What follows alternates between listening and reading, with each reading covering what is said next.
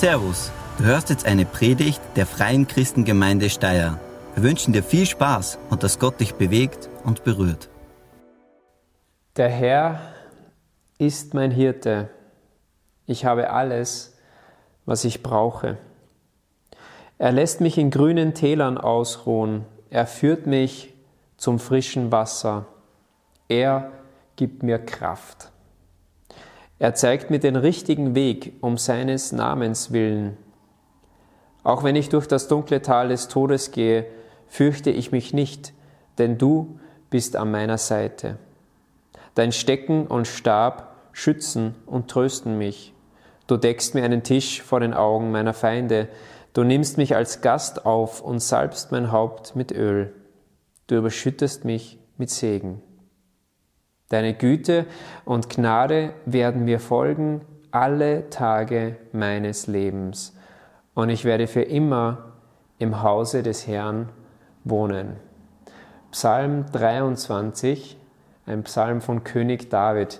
Wir haben letzte Woche uns schon mit diesem Psalm, der ganz bekannt ist, befasst und wir haben eine interessante Feststellung gemacht, die sehr wichtig ist damit diese kräftigen und, und erfrischenden Worte noch erfrischender und noch kräftiger sind.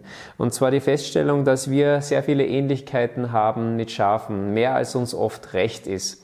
Zum Beispiel sind Schafe so wie wir in Herden unterwegs. Sie wollen Teil einer Gruppe sein, aber sie sind trotzdem sehr stur oft und wollen ihren eigenen Kopf durchsetzen. Sie tendieren dazu, dass sie leicht erschrecken. Sie sind auch nicht die sonderlich schlausten Tiere. Sie treffen ganz schlechte Entscheidungen manchmal. Und das sind alles Dinge, die auch uns als Menschen kennzeichnen. Und die wohl ähm, wichtigste Parallele zwischen diesen Tieren und uns ist folgende, und zwar, Schafe kommen gar nicht gut alleine zurecht. Sie brauchen einen Hirten und sie brauchen nicht irgendeinen Hirten, sondern sie brauchen einen guten Hirten. Das ist der springende Punkt. Und Jesus stellt sich als dieser gute Hirte vor. Das war so beim Teil 1 der Schwerpunkt. Und warum ist Jesus der gute Hirte? Ich wiederhole es nochmal. Er hat sein Leben gegeben für uns am Kreuz. Und es gibt keinen besseren Beweis dafür, dass jemand mehr an jemand anderen liegt, als sein Leben hinzulegen für diesen anderen. Und das sind in dem Fall wir. Gott möchte dir geben, was du brauchst. Und das sehen wir auch schon in diesen ersten Versen. Der Herr ist mein Hirte, ich habe alles, was ich brauche. Und dann geht es eben weiter. Er lässt mich in grünen Tälern ausruhen. Ich glaube, wir sehnen uns oft nach Ruhe. Die Ruhe möchte er uns gönnen, möchte uns geben. Er führt mich zum frischen Wasser. Er erfrischt uns. Er gibt mir neue Kraft. Und jetzt kommt etwas, das wichtig ist. Und auf das möchte ich heute besonders eingehen und das möchte ich vertiefen. Und zwar steht dann etwas Entscheidendes. Er zeigt mir den richtigen Weg um seines Namens willen, damit er uns erfrischen kann, damit er uns versorgen kann, brauchen wir den Willen, beziehungsweise müssen wir uns entscheiden, ihm auch zu folgen. Er weist uns den Weg, aber es bringt dir nichts, wenn dir jemand den Weg weist, wenn du ihn nicht auch gehst. Und so ist es ganz, ganz wichtig, dieser, dieser kleine Teil von Vers 3. Und ähm, weil ich ja nicht der ausgesprochene Schafexperte bin, wie ich schon letztes Mal gesagt habe, möchte ich wieder Philipp Keller zu Wort kommen lassen. Ähm, Psalm 23 aus der Sicht eines Schafhirten. Dieser Philipp Keller, er hat über zehn Jahre Schafe gehabt und er möchte uns ein bisschen was erzählen sozusagen über die Pfade von Schafen und ihre Gewohnheiten in dieser Hinsicht. Voll interessant. Hört euch das an. Schafe sind Gewohnheitstiere. Wenn sie sich selbst überlassen bleiben, folgen sie immer den gleichen Pfaden, bis diese zu ausgetretenen Gräben werden. Sie grasen immer die gleichen Hügel ab, so lange, bis eine Wüste daraus geworden ist. Nicht umsonst spricht man vom giftigen Zahn des Schafes. Das will uns sagen, dass Schafe das Gras bis zu den Wurzeln abfressen, wenn man sie lange genug an einer Stelle weiden lässt. Viele der besten Schafzuchtgebiete in der Welt sind durch Überweidung und mangelnde Pflege völlig zerstört worden. Man braucht nur Länder wie Spanien, Griechenland, Nordafrika oder manche Gegenden im Westen der Vereinigten Staaten oder auch Neuseeland und Australien zu bereisen, um zu sehen, welche Verwüstungen in diesen Ländern durch Schafe angerichtet wurden. Ganze Gegenden, die früher mal fruchtbares Grasland waren, sind heute eine Einöde. Überweidung und Misswirtschaft haben nichts als Armut und Elend eingebracht. Was für ein Bild auch für unsere globale Situation. Und dann geht es aber weiter. Was ist das Gegenmittel?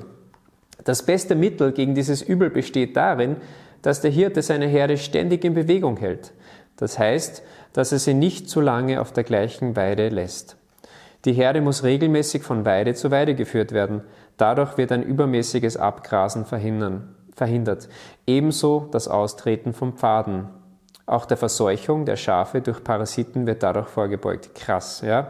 Und jetzt kommt der Schluss. Kurz, es muss, ja, kurz ist auch dabei, ähm, es muss ein genauer, wohldurchdachter Plan vorliegen, nachdem die Weidegründe gewechselt werden.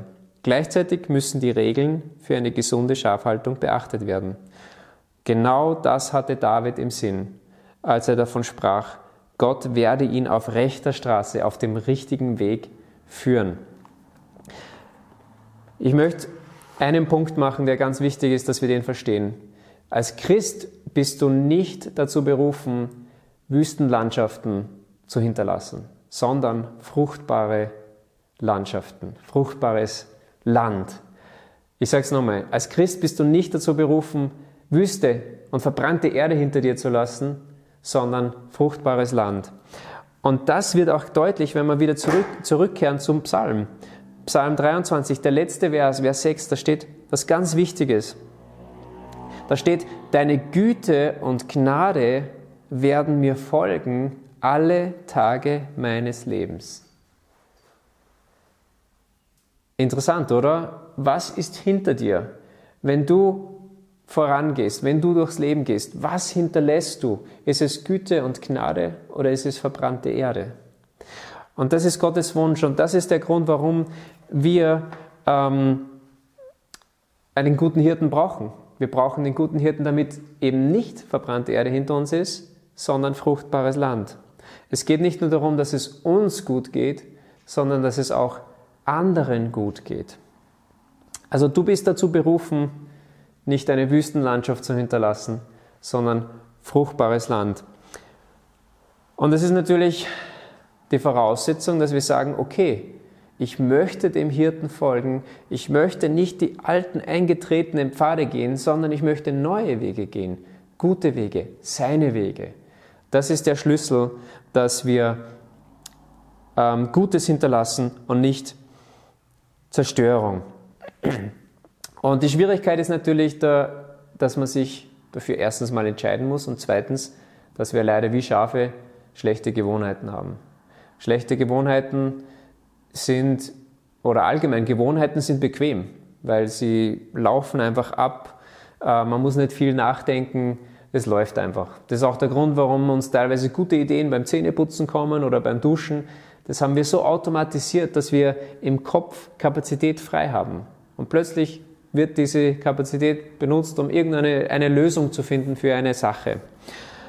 Aber das Problem ist eben, wenn Gewohnheiten schlechte Gewohnheiten sind, dann kann es dazu führen, wie bei den Schafen, dass wir uns selbst die Lebensgrundlage rauben. Sie leben vom Gras, aber sie sind dadurch, dass sie einen schlechten Hirten haben oder sich selbst überlassen sind, einfach so hungrig, dass sie anfangen, die Wurzeln zu fressen, dass sie anfangen, die sogar auszuscharren. Und natürlich, irgendwann ist gar nichts mehr da, außer Wüste. Und damit gehen selbst die äh, Schafe selbst dann zugrunde. Und so ähnlich handeln wir als Menschen auch oft. Im persönlichen, ich sage selten was zu unseren Rauchern, aber wenn du ein Raucher bist, das ist eine schlechte Gewohnheit und es raubt dir letztendlich Gesundheit, deine eigene Lebensgrundlage, ein Grund, ein starker Grund aufzuhören. Aber es geht ja nicht nur um uns und die kleinen Dinge. Wir können uns viele persönliche schlechte Gewohnheiten entwickeln, aber es geht auch um das größere Bild. Wir zerstören als Menschen sehr viel. Wir haben endlose Konflikte und Kriege auf unserem Planeten. Es gibt viel Ausbeutung, Missbrauch aller Art. Ähm, und vor allem ganz viel Gier und Egoismus. Und in, unseren heutigen in, in unserer heutigen Zeit ist ja ähm, Klopapier zum neuen Symbol vom Egoismus und Gier geworden. Äh, manche spotten schon, dass das unsere neue Währung wird, ähm, die den Euro ablöst, das Klopapier. Ähm, wir, brauchen, wir brauchen den guten Hirten. Wir brauchen den guten Hirten, der uns neue Wege führt. Ich lese das nochmal. Das steht hier tatsächlich im Psalm 23 drin. Das ist alt, dieser Text, aber er ist so aktuell. Er zeigt mir den richtigen Weg um seines Namens willen. Und da ist auch was ganz Wichtiges noch zu erwähnen, und zwar da steht um seines Namens willen. Das heißt, wenn du ein, dich als Schaf bezeichnest, als, als Nachfolger von diesem Hirten Jesus, dann geht es auch darum, diesen Namen Jesus nicht durch den Kakao zu ziehen, weil du einfach gar nicht in Jesu Wegen gehst, sondern geh in seinen Wegen. Es soll nicht verbrannte Erde hinter dir sein, weil wenn, wenn das, was wir hinterlassen, Wüste ist, da werden die Leute sagen, mit dem Gott, mit dem Jesus möchte ich nichts zu tun haben. Warum? Warum auch? Das ist ja nur Chaos. Aber wenn du Segen hinter dir lässt, wenn du Gutes hinterlässt, dann werden die Leute fragen, ja, was, was ist an dieser Person anders? Warum bringt der Gutes? Ich möchte, ich möchte einen neuen Pfad ähm, ansprechen und den etwas genauer beleuchten, ähm, den Jesus gegangen ist und den wir auch gehen sollen. Es ist ein, ein neuer Weg, es ist kein intuitiver Weg. Wir, wir, wir sind ja, wie gesagt, Gewohnheitswesen, wir gehen immer wieder irgendwo unsere Wege. Ich nenne diesen Weg, den wir gehen sollen, ähm, den Kreuzweg. Ich habe mir gedacht, das passt ganz gut auch, weil wir uns ja auf Ostern ähm, mit großen Schritten zubewegen. Ähm, und ich möchte dazu lesen aus dem Markus-Evangelium ab Kapitel 34, also Kapitel 8 ab Vers 34. Markus Kapitel 8 ab Vers 34. Und da sagt Jesus folgendes. Wenn jemand mir nachfolgen will, muss er sich selbst verleugnen, sein Kreuz auf sich nehmen und mir nachfolgen. Denn wer versucht, sein Leben zu bewahren, wird es verlieren. Wer aber sein Leben um meinetwillen und um der guten Botschaft willen verliert, wird es retten. Was nützt es einem Menschen, wenn er die ganze Welt gewinnt, dabei aber seine Seele verliert? Und ich lese nochmal Vers 34. Wenn jemand mir nachfolgen will, muss er sich selbst verleugnen, sein Kreuz auf sich nehmen und mir nachfolgen. Was bedeutet es, das Kreuz auf sich zu nehmen? Es bedeutet, alles aufzugeben, um Jesus nachzufolgen und das zu tun, was er tut. Und das ist letztendlich dem Nächsten zu dienen und damit der Welt zu dienen, so wie es er getan hat. Das bedeutet das Kreuz auf sich nehmen, mich selbst nicht mehr so wichtig nehmen, sondern auf Jesus schauen und schauen, was ist ihm wichtig und was ihm wichtig ist, wird auch mir wichtig. Und das ist letztendlich immer auch der Nächste. Ich bin ihm wichtig, aber auch mein Nächster ist Jesus wichtig. Und darum sagt er auch, das größte Gebot ist, liebe den Herrn, deinen Gott und dich selbst und deinen Nächsten. Ähm, und dieses Kreuz auf sich nehmen ist auch das totale Gegenteil von einem Wohlstandsevangelium, wo es nur darum geht, wer dient mir? Gott muss im Grunde mir dienen, es muss mir gut gehen ähm, anstatt dass wir auf ihn schauen und sagen, ich folge dem Weg, den der Hirte gegangen ist. Und der Hirte ist diesen Weg des Kreuzes gegangen. Jesus ähm, hat nicht in, ist nicht in Reichtum geschwommen, aber er hat ein erfülltes, erfülltes Leben. 100% erfülltes Leben. Und er ist auch nicht ein, ein Leben, hat auch nicht ein Leben gelebt ohne Leid. Es war am Schluss sogar extrem leidvoll. Aber was sein Leben so lebenswert machte, war, was es bewirkt hat. Es hat letztendlich alles verändert, die Geschichte verändert. Bei ihm, bei Jesus, bei keinem anderen Menschen stimmt es so stark, was in Vers 6 dann steht. Deine Güte und Gnade folgen mir alle Tage meines Lebens und ich werde immer im Hause des Herrn wohnen. Was Jesus hinterlassen hat, war das der größte Segen und die, das, das Größte, was jemals ähm, hinterlassen worden ist. Er hat am Kreuz für alles bezahlt. Er hat uns befreit von der Sünde der Sklaverei. Das bedeutet, dass wir nicht immer wieder die gleichen blöden Dinge tun, die falschen Dinge, die uns und andere zerstören. Er hat, ähm, er hat auch uns befreit von dieser Ich-Sucht. Immer ich zuerst mehr. Und ähm, er hat uns auch frei gemacht, dass wir vergeben können. Weil er uns vergeben hat, können wir anderen vergeben und leben in versöhnten Beziehungen. Und letztendlich hat das auch ermöglicht, dass über alle kulturellen und Sprachgrenzen und über alle sozialen Grenzen hinweg Gemeinschaft möglich ist. Das ist letztendlich das, was Gemeinde ausmacht. Menschen, die ganz verschieden sind, kommen zusammen unterm Kreuz. Jesus ist diesen Kreuzweg gegangen und er fragt eben, willst du auch diesen neuen, guten Weg geben, gehen, diesen Weg, der Segen hinterlässt? Und es ist natürlich ein, ein radikaler Weg, dieser Kreuzweg. Und es ist nicht leicht, aus unseren Trampelpfaden, ähm, die sehr egoistisch sind, auszubrechen. Aber es ist, denke ich, möglich. Ich möchte zwei Dinge ansprechen. Wie ist es möglich? Und das ist auch schon so unser, unser Abschlussteil, wo wir äh, in die Praxis gehen. Wie kann es gelingen, den Weg des Kreuzes zu gehen, Jesus zu folgen, diesen neuen, ungewöhnlichen Weg, aber der so viel Segen bringt, zu gehen. Zunächst müssen wir, das ist das Erste, wir müssen immer wieder zum Startpunkt gehen und darum möchte ich auch nochmal den Vers 1 lesen vom Psalm 23. Der Herr ist mein Hirte, ich habe alles, was ich brauche. Viele deutsche Bibeln schreiben hier, der Herr ist mein Hirte, mir wird nichts mangeln. Da geht es darum, was tut Gott und wer ist er? Er ist der Hirte und was tut ein Hirte? Seine erste und wichtigste Aufgabe ist, zu versorgen, die Schafe zu versorgen. Und wenn wir nicht immer wieder zu diesem Startpunkt machen, kommen und sagen und uns, uns bewusst machen, wer ist mein Hirte und was tut er, dann werden wir nicht aus dieser Mentalität rauskommen, ich brauche und alles zu mir und so weiter. Also dieses Ich bin im Zentrum Mentalität wird nicht klappen, weil wir ja uns selbst versorgen müssen. Aber wenn wir wissen, da ist ein Versorger, dann kann ich ausbrechen, dann kann ich sagen, ja, es geht nicht nur um mich. Ich möchte seinem Vorbild folgen. Ich möchte ähm, für andere auch ein Segen sein und nicht nur schauen, dass ich gesegnet werde. Aber wenn wir das nicht erkennen, wenn wir uns nicht bewusst sind, wer ist dieser gute Hirte und, und nicht mit ihm unterwegs sind, dann geht es eigentlich gar nicht. Dann, dann, dann, dann, dann klammern wir, dann horten wir und dann verfallen wir letztendlich in schlichte Gier. Und das ist genau das Gegenteil vom Wesen Gottes, vom Wesen des Hirten. Er gibt, er gibt. Er schaut nicht erst auf sich, sondern er schaut auf seine Schafe. Er möchte, dass es ihnen gut geht. Das ist der Weg des Kreuzes letztendlich.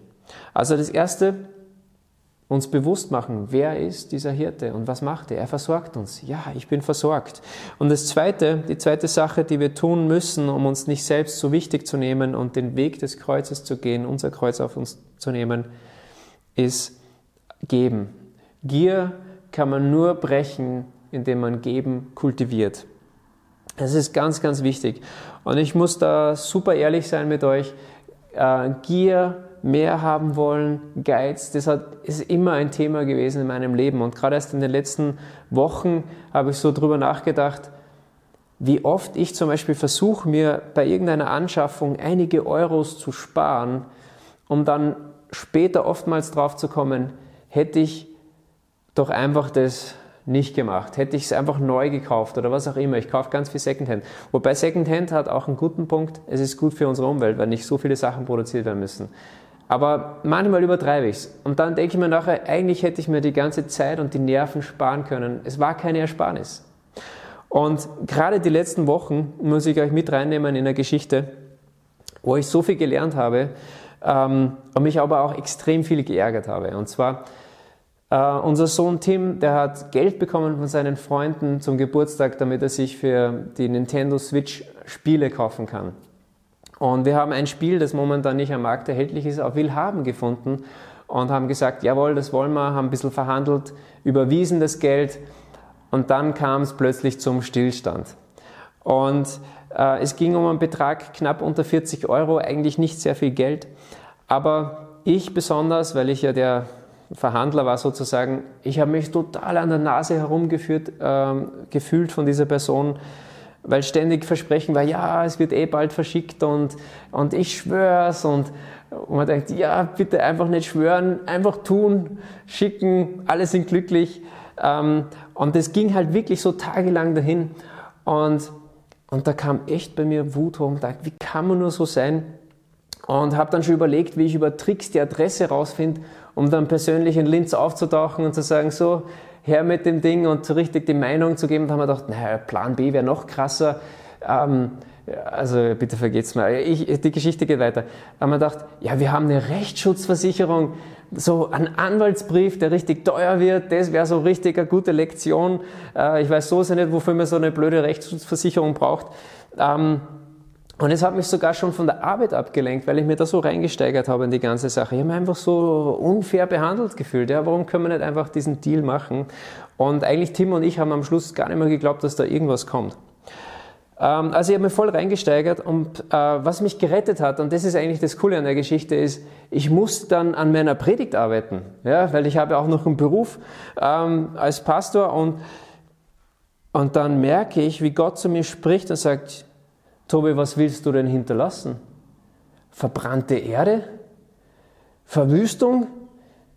Ah, na, natürlich nicht. Ja, okay. Also völlige Planänderung. Ja, 40 Euro, ich, meine, pff, ich muss befreit werden quasi eigentlich von dem, ich muss den freisetzen, vergeben, habe so quasi beschlossen, okay, Schluss, ist ja eigentlich echt wurscht. Äh, ich kann mir das selber fertig machen, wenn anderen fertig machen, ist ja im Grunde das Problem der Person, wenn man so ein Ding abzieht. Gehe so auf einen Feldweg, mache Gebetsspaziergang, das ist so mein, mein Ort des Gebetes meistens.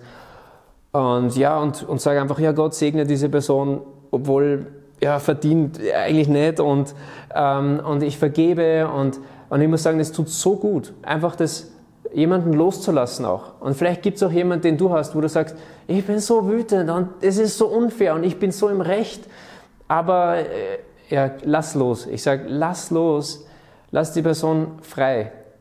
Und was passieren wird, du wirst selbst frei werden. Und das ist diese Kraft der Vergebung, das ist der Weg des Kreuzes. Ähm, und das Witzige war dann, ich komme zurück und was passiert? Das muss ja fast so kommen. Ich mache den Postkasten auf und es ist da. Die Person hat eh gesagt, ich habe es eh weggeschickt. Und ich habe gesagt, ja, schick mir doch die Quittung von der Post, weil du hast schon ziemlich viel versprochen. Und ich glaubte nicht so wirklich, ähm, aber nein, die Quittung kam nicht. Und die Person hat es wirklich geschickt, aber einfach auf eine ganz sonderbare Art und Weise. Und es ist rausgekommen, es war einfach wirklich ein Jugendlicher, der in seiner eigenen Welt lebt und für den es ein Riesenprojekt ist, äh, ein Wochenprojekt ist, einen Brief zu versenden. Ähm, und als das dann so da war, ich gemerkt, boah Mann, Tobi, du hast echt Probleme. Ähm, es war richtig peinlich. So, wie ungeduldig, wie unbarmherzig ich war, wie wütend ich war, wegen so einer Sache. Ich habe mir gedacht, du bist so ein Schaf. Meh, echt arg. Ähm, aber es war so lehrreich. Es war so lehrreich, diese, diese Lektion zu lernen, und zu merken, wie, wie schnell man in irgendwelche alten Pfade reinläuft. Und dabei ist Wüste zu hinterlassen, verbrannte Erde. Boah, ich musste mich bei Gott entschuldigen und auch bei dieser Person, die es eh sehr locker genommen hat. Oh, oh passt schon. Ähm, aber für mich war es war es wirklich sehr, sehr lehrreich, diese ganze Sache. Ah ja, hier, genau. Also es ging nicht um dieses Spiel, aber so, so, so sieht so ein Spiel aus. Ja, krass. Ähm, jetzt habt ihr gelernt, euer Pastor, der ist manchmal ganz schön ein Schaf. Ähm, Pastor heißt ja eigentlich Hirte vom Lateinischen. Ich bin auch nur ein Schaf. Und mein Oberhirte, den brauche ich, den brauche ich, damit ich äh, nicht verbrannte Erde hinterlasse damit ich was Gutes hinterlasse, damit ich nicht immer die gleichen alten schlechten Wege gehe, sondern ich mich führen lasse von ihm auf gute und neue Wege. Und das ist das, was ich, was ich dir einfach auch wünsche, was ich uns allen wünsche, ähm, dass wir dass wir nicht alte, schlechte Wege gehen und eigentlich uns selbst die Lebensbasis rauben, sondern dass wir Leben haben in dieser Fülle, die Jesus uns geben will. Ist nicht immer der einfachste Weg mit ihm. Es ist mühsam, von einer Weide zur anderen zu gehen, aber es bringt Segen.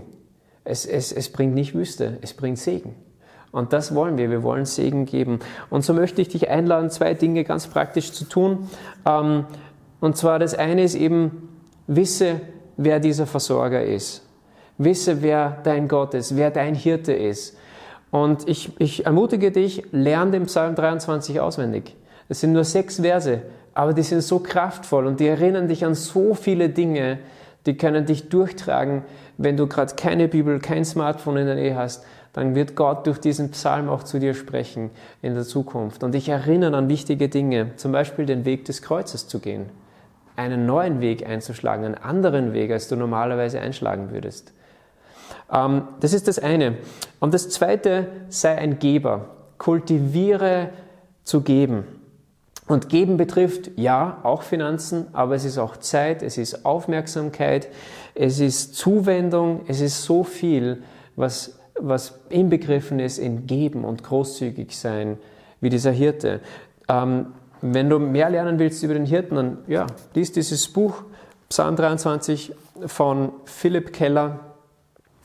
Ähm, es zeigt auch ganz viel einfach diese Fürsorge, die Gott äh, uns zuteil werden lässt ähm, umgemünzt eben auf Schafe. Ja, und so lade ich dich ein, mach diese zwei Dinge, mach dir bewusst, wer ist dieser Hirte und wie kann ich ihm auch folgen, indem ich ein Geber bin. Frag dich, wo kann ich geben, ganz konkret in dieser Woche, wo kann ich ähm, den Weg Jesu gehen. Und das kannst du auch umsetzen in, in, einer, in einer Situation, wie wir jetzt sind mit Corona. Das ist kein Problem. Das fängt nämlich an bei deiner Familie, mit den Leuten, die du zusammen wohnst. Ähm, wenn du alleine wohnst, dann kannst du einfach trotzdem überlegen, wenn du unterwegs bist beim Einkaufen, wie, wie begegne ich den, den Menschen? Gebe ich denen etwas? Gebe ich denen Freundlichkeit, einen Gruß, äh, ein Lächeln? Ähm, oder gebe ich mich genervt, weil halt die momentane Situation nervig ist? Also wir haben ganz viele Möglichkeiten zu geben in unserem nahen Umfeld ähm, oder einfach auch zum Beispiel über Telefon und Internet und so weiter. Ähm, wo kannst du andere segnen? Wo kannst du geben, so wie Jesus es uns vorgelebt hat? Und so möchte ich dir einfach zum Schluss äh, diese zwei Schlüsselverse zusprechen, aus Vers 3 und Vers 6, dass sie sich einfach verfestigen in dir und dass sie dich begleiten in der nächsten Zeit. Er zeige dir den richtigen Weg um seines Namens willen. Seine Güte und Gnade werden dich begleiten. Alle Tage deines Lebens. Das ist mein Gebet und mein Wunsch für dich. Ich schließe mit Gebet und du kannst gern einfach für dich mitbeten. Ähm, lass uns schließen. Jesus, ich danke dir, dass du der gute Hirte bist, dass du vorangegangen bist und dass du radikal andere Wege gegangen bist und dass du uns gezeigt hast, wie es gehen kann. Hilf mir, hilf uns, deine Wege zu gehen, neue Wege zu gehen, gute Wege zu gehen, die auch Gutes bringen.